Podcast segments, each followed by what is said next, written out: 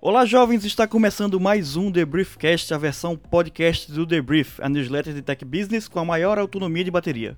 Eu sou o editor do Briefão, Renato Mota, e ao meu lado virtual está Marcelo Gripa, nosso co-host. E aí, Marcelo, tudo certo? Tudo bem, espero que você esteja bem também, né? E vamos embora, porque a gente tem uma história muito legal para contar hoje. É, com todos bem, no programa de hoje a gente vai falar sobre como a falta de modelos mais baratos, né, pode custar a Tesla aí sua liderança no segmento de carros elétricos. Ainda teremos também a Amazon abraçando aí o código aberto, é um anúncio de um super app nacional para gestão de condomínios, o Telegram Premium, chegando aí a seu primeiro milhão e os primeiros passos do dólar digital. Tudo isso depois da vinheta.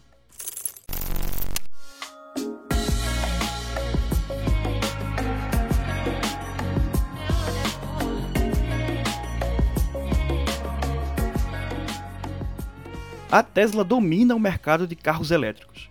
De acordo com um relatório da S&P Global Mobility, a montadora dirigida pelo Elon Musk, né, sempre bom lembrar que ele não é fundador, ele é o CEO, controla cerca de 65% do mercado.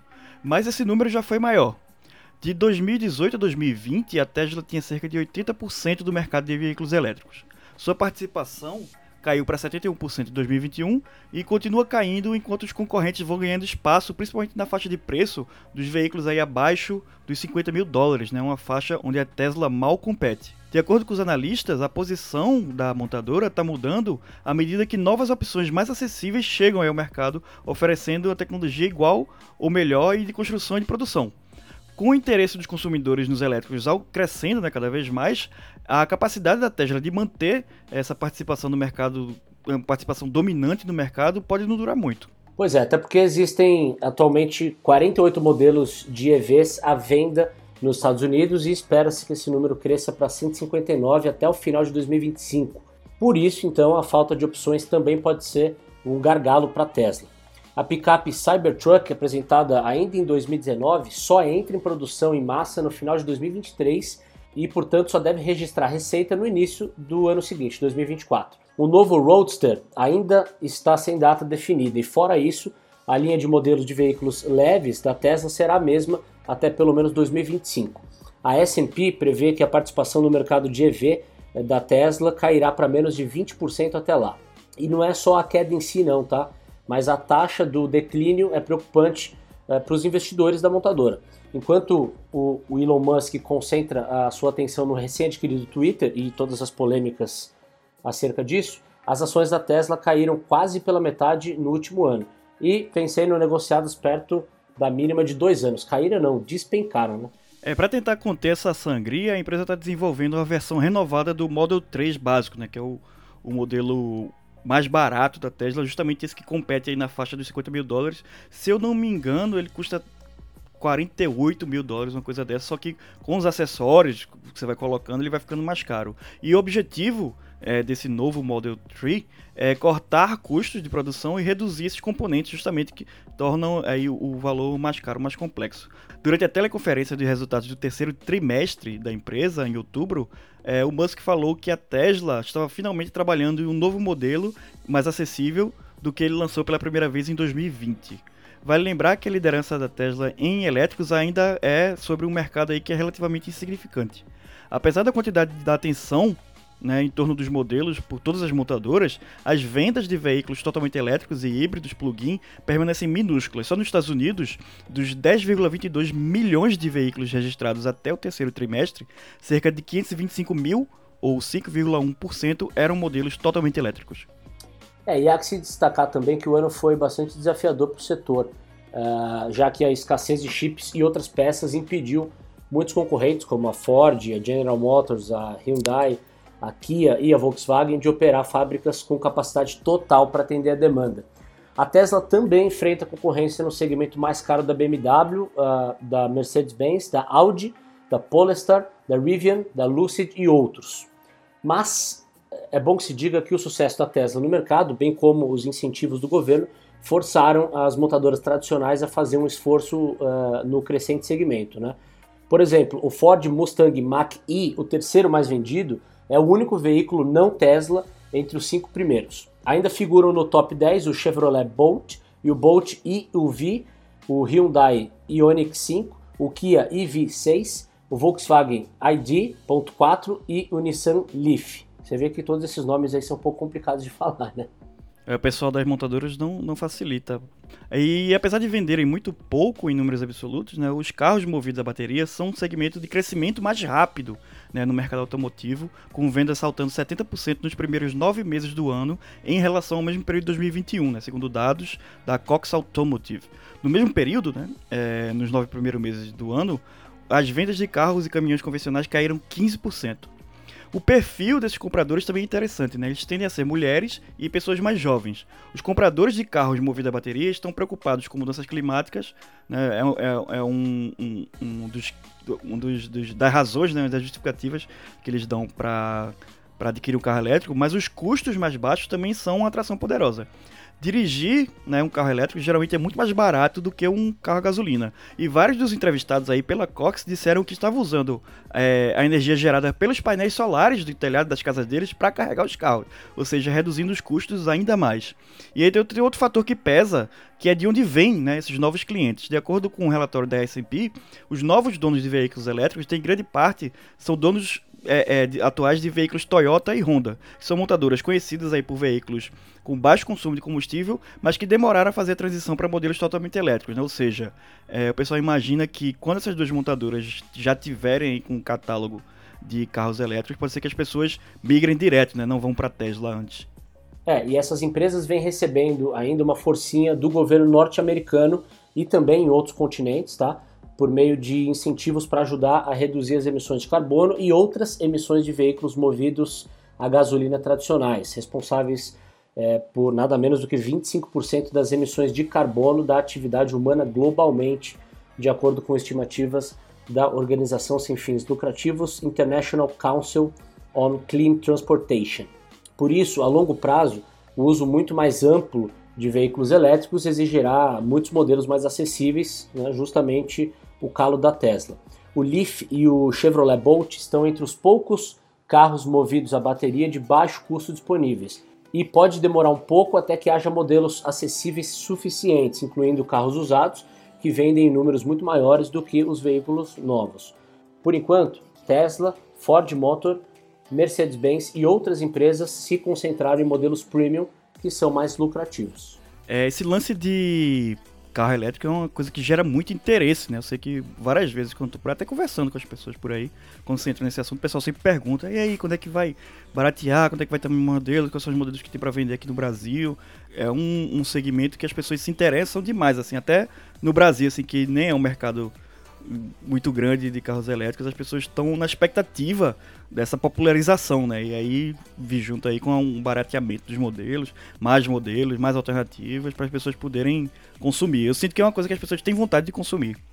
É, inclusive eu sou uma delas, viu, Renato? Porque recentemente eu tive a oportunidade de dirigir um carro elétrico pela primeira vez, né? O, foi o modelo da, da Hyundai, o Azira, que é um carro de luxo, né, aqui no Brasil, modelo automático.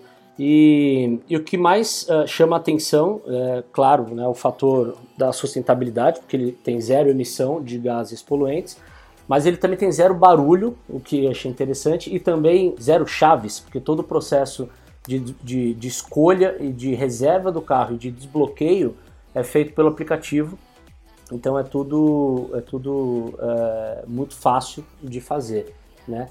E aí esse carro que eu dirigi, ele tem uma, uma autonomia de 300 km e o, e o trajeto foi bem menor que isso, né? É, eu, eu, eu, peguei o carro na cidade de São José dos Campos, que fica a cerca, cerca de 100 km da capital de São Paulo, e aí vim até, até aqui é, São Paulo, né? E, e, e, deixei no ponto de, de entrega do carro. Então, esse, esse sistema que eu usei, ele funciona de forma compartilhada. Então você retira do ponto A e deixa no ponto B. Né?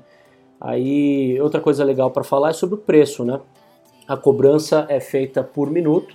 Então no pacote até 3 horas eu paguei o equivalente a um real por quilômetro. Então nessa viagem de 100 km saiu 100 reais. Eu achei um preço muito é, interessante, muito atraente. Com 100 reais, você que mora em São Paulo, acho que a maior parte dos nossos ouvintes também moram por aí. Com 100 reais de gasolina, você chega aonde? Chega da Zona Sul, da Zona Norte, não? Chega, de gasolina chega. Mas para você ter uma ideia, de aplicativo, né? É, hoje eu estava na, na, na, na, Zona Sul, que fica mais ou menos uns 11 quilômetros de onde eu moro, e o Uber estava me cobrando quase 70 reais para fazer esse trajeto por volta das 6 horas uh, da tarde. Então você vê que pode ser uma alternativa muito, muito interessante. Né? E uma passagem de ônibus entre uh, São Paulo e São José dos Campos está na casa de 40 reais. Né, e aí você coloca, sei lá, quatro pessoas no carro, até duas pessoas no carro para dividir esse valor também, enfim. É só vantagem, né? E um carro, como você falou, um carro de luxo. Um carro super conforto, confortável. Só... Um carro automático, né? Super confortável, bastante seguro, enfim. É, foi uma experiência bem interessante. E, e a praticidade também, né? Porque tá certo que o número de locais para devolução do carro ainda é limitado, né? É, principalmente focado nos, nos, nos, centros principais aqui de São Paulo. Por exemplo, a região de Pinheiros e região do, do Itaim, que é onde, onde ficam é, bastante, muitas empresas. Mas, de forma geral, a experiência foi bem positiva. É, e também isso é uma questão, essa parte da infraestrutura tem uma questão do, de demanda mesmo, né? Tanto de ponto de coleta e entrega de carro, quanto até de recarga, né? Você poder abastecer quando seu carro estiver fora. Tem bem poucos ainda, né? No Brasil, de uma forma geral. Mas é, eu acho que é uma questão de tempo, né? Enquanto daqui a pouco, quando se popularizar mais, vai estar em todo canto. Enfim, é uma, uma parada que eu, que eu curto, estou atento.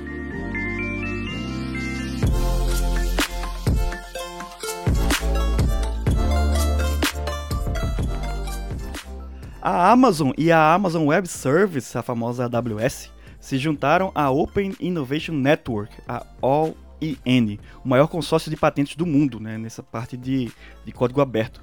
A instituição há muito tempo ela protege né, o Linux e softwares relacionados ao Linux contra a agressão de patente por empresas rivais. E como a Amazon, além de contar com Linux e software de código aberto para os seus negócios de varejo em nuvem, é, a empresa ainda tinha uma política muito rígida contra a violação de patente e por causa disso esse movimento né, de, de, aderir aí à OIN, ele faz muito sentido para os negócios da empresa. A comunidade da OIN licencia patentes no sistema Linux entre si sem royalties. Né? As patentes também são licenciadas sem royalties para qualquer organização que concorde em não reivindicar suas patentes contra o sistema Linux. Então, enfim, é um, um aliado de peso aí para a comunidade aí de software livre. A empresa de softwares de ERP para condomínio Superlógica fez uma parceria com a consultora Cirela e a empresa de tecnologia Intelbras para lançar um super app para o mercado B2C. O Groove é uma plataforma que oferecerá diversos tipos de serviços para casa e condomínio, como, por exemplo, centralizar todas as despesas, conectando conta de água, energia, IPTU, entre outros, fazer comparativos uh, de gasto de energia com os vizinhos e até realizar a gestão do contrato de aluguel do inquilino com a imobiliária e o proprietário. É, isso é bacana porque quem mora em condomínio é, é, agradece demais qualquer tecnologia que traga mais praticidade à sua vida e lhe permita que você interaja menos com seus vizinhos e, e, e síndicos ou qualquer outra pessoa. Então, é bem legal. Interagir com, com, menos pessoas o possível, deixar tudo automatizado é, é, mais interessante. Até porque costuma ser uma bagunça, né? Não, reunião de, reunião de condomínio eu gosto de, de, de, Ainda mais agora que você pode fazer a distância, né? Às vezes. Você entra só lá no, no, no aplicativo, eu gosto. Desligo a câmera e fico só assistindo o show. Sempre animado. é um excelente espetáculo. O Telegram Premium já conta aí com mais de um milhão de assinantes em menos de seis meses depois de seu lançamento. O fundador e executivo-chefe da, da, empresa, o Pavel Durov, compartilhou a atualização em seu canal essa semana, classificando aí o marco como, abre aspas, um dos exemplos mais bem-sucedidos de um plano de assinatura de mídia social já lançado. A assinatura, no entanto, ainda, de acordo também com o Durov, representa apenas uma fração da receita geral do Telegram, que ele espera que um dia é, é, as assinaturas deem tanto dinheiro para a empresa quanto os anúncios publicitários. O aplicativo é usado por mais 700 milhões de usuários ativos mensais e, com, e essa, essa versão premium né, conta com uma variedade de recursos adicionais, como a capacidade de enviar arquivos de até 4 GB é, e downloads mais rápidos. A assinatura mensal custa cerca de entre 6 um, mais ou menos 6 dólares aí nos Estados Unidos e no Reino Unido e mais ou menos 2 dólares nos mercados emergentes. Olha aí, mais uma CBDC vai sair do papel. O Congresso dos Estados Unidos, o Federal Reserve e o Banco Central estão dando os primeiros passos para a criação do dólar digital, desenvolvido utilizando a tecnologia blockchain, a mesma das criptomoedas, eh, mas centralizado e regulamentado. O dólar digital vai passar por um plano piloto de 12 semanas para analisar sua viabilidade na prática.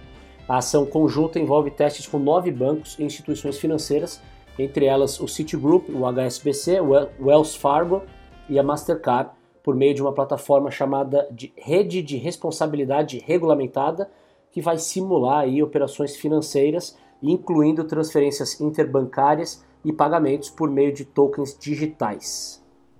Muito bem, vamos passar então para as recomendações semanais. A minha recomendação, na verdade, é uma anti-recomendação. Uma, uma dica que eu vou dar aí para os ouvintes que não façam. Não baixem o jogo Marvel Snap nos seus celulares, porque vocês correm o risco de perder suas vidas, assim como eu perdi a minha ultimamente. O Marvel Snap é um joguinho aí, pra, tem para celular, tem para Android, para iOS, mas tem também para Windows, lançou, tá em, em, Early Access no, no Steam. É um joguinho de cartas com o tema da Marvel. Para quem jogou ou joga ou curte o Hearthstone, né, da, da Blizzard, ele foi desenvolvido por um estúdio chamado Second Unit, que é da mesma, que é essa mesma galera que fez o Hearthstone. Então ele tem uma dinâmica parecida, né, com as cartinhas cada são, são mais ou menos 170 ou mais de 170 personagens da Marvel aí entre heróis e vilões, com as suas cartas, cada uma com seu custo de energia, com sua e com seu poder de ataque. E aí que varia, cada um tem umas habilidades especiais, é o Wolverine, se a carta for destruída, ela volta em outro lugar. E a dinâmica do jogo é bem interessante, isso que é o mais viciante, porque as partidas são bem rapidinhas, lá, pouquíssimos minutos, tem cinco rodadas cada um, seis rodadas, pode ir para sete dependendo, e você tem três espaços para jogar as cartas, cabem quatro cartas em cada espaço, e cada espaço ele tem uma característica diferente, por exemplo, ah, nesse espaço é, as, as habilidades de ao revelar, né, que é a habilidade quando você joga uma carta, são acionadas duas vezes, ou então, é, cartas movidas para casa, você não jogar. Uma carta que você jogou em outro canto e moveu para lá vai ser destruída. Ou nesse espaço ganha quem tiver o menor número de poder. Enfim, que criam que eles, esses três espaços sempre variam. É, é, as, as, características da cada um é tudo misturado. Isso dá uma dinâmica pro jogo, porque tem uma dinâmica tanto de você criar o seu o seu deck, né, com as suas cartas que você tá, esse jogo é gratuito, tá? Você pode até comprar o, o passe temporada para comprar. Assim, ele vai te ajudar a evoluir mais rápido, conseguir caçar mais rápido, mas dá para jogar gratuito também sem problema. Você pode tanto montar seu deck de forma que você consiga montar uns combos, né? Assim, cartas que combinem, que os poderes delas combinem uns e outros, você consiga é, é, juntar poder mais rápido. Quanto você tem que também ter cuidado com essas habilidades de cada lugar, como é que elas vão influenciar na carta. E também tem um lance de blefar. Assim, que você pode. Cada partida vale duas, dois, dois cubos códigos lá de energia que você vai juntando para subir de nível, né, para subir de ranking. Só que se você achar, pô, tô com uma mão muito boa aqui, você pode dar um snap, né, que aí vem o jogo Marvel Snap, que aí você duplica o, você dá um truco, né? Você duplica a aposta de cubos e se o adversário quiser, ele pode dar outro snap que aí vai para quatro vezes mais. Então é legal assim, você tá perto assim da, das rodadas finais, o, o, cara que tá jogando contra você deu um snap e sua mão tá, tiver meio ruim, você, pô, tá ruim para mim, você pode até recuar, sair do jogo. Enfim, tem um, um, lance aí de blefar que é bem interessante. Assim, esse jogo tem várias. Apesar de ser um jogo muito simples, muito fácil de aprender, é, com regras bem simples, dá para jogar tranquilo. Mas ele tem um, uma estratégia aí que, que é não só das cartas, da combinação, você conhecer as cartas, o que cada uma faz e montar combos, como também tem um lance de, de, de blefar que é interessante. Enfim, não baixem Marvel Snap, que corre o risco de vocês ficarem viciados como eu estou atualmente. Começou inclusive uma temporada nova por esses dias aí é um bom momento para começar, mas não comecem. É a minha recomendação. Já anotei a dica aqui para não começar, porque eu não posso me viciar neste momento de fim de ano que eu tenho bastante coisa para fazer. É, ele é um inimigo. Ele é bom para você jogar assim quando você tá esperando, coisa de sala de espera, porque ele é muito, é muito rápido as partidas.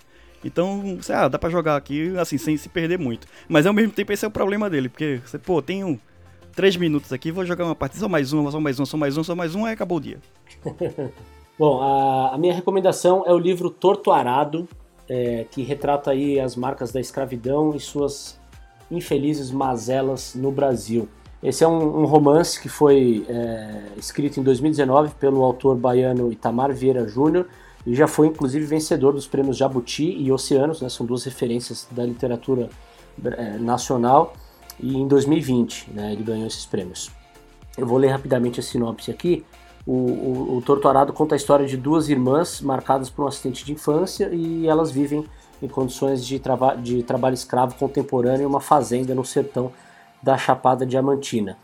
Esse, esse livro foi inclusive o mais comprado da Amazon em 2021, para ver como, como ele é importante. Né? É um baita livro uh, eh, para entender a nossa história, né? o peso do racismo nas nossas estruturas sociais e, acima de tudo, para evoluir como pessoa. Né? Então fica a dica aí, O Torto Arado. Eu não li, tenho muita vontade de ler, vou colocar, aproveitar e colocar aqui na minha lista. Mas ele é tipo um novo clássico, né? Assim, é um livro que, como você falou, é recente, 2019, mas que, pô, é, é, chamou muita atenção aí e, e tá, tá, tem tudo para entrar aí, sei lá, até no currículo das escolas, assim, é um tipo de livro que... É, é, é daqueles livros must to, né? Clássico. Tem que ler, né? Exatamente, e é bom, assim, até valorizar a produção literária recente do Brasil, né? Às vezes a gente fica muito preso nos, nos clássicos, que tem, tem que ficar mesmo, de certa forma, né? Tem que, tem que, a gente tem que se educar e ler. Mas também vê a galera nova, né? Que tá, tá lançando coisa por aí. Isso aí. E, como sempre, aquela última recomendação: assine a newsletter do Debrief. Se você está escutando esse podcast e não assina a newsletter, você está fazendo errado. Vá lá em www.debrief.com.br. A gente também está no Instagram e no Twitter, no arroba debriefoficial. Feedbacks e comentários sempre para o newsletter arroba debrief.com.br. E é isso, seu Marcelo. Valeu. Até semana que vem. Até semana que vem.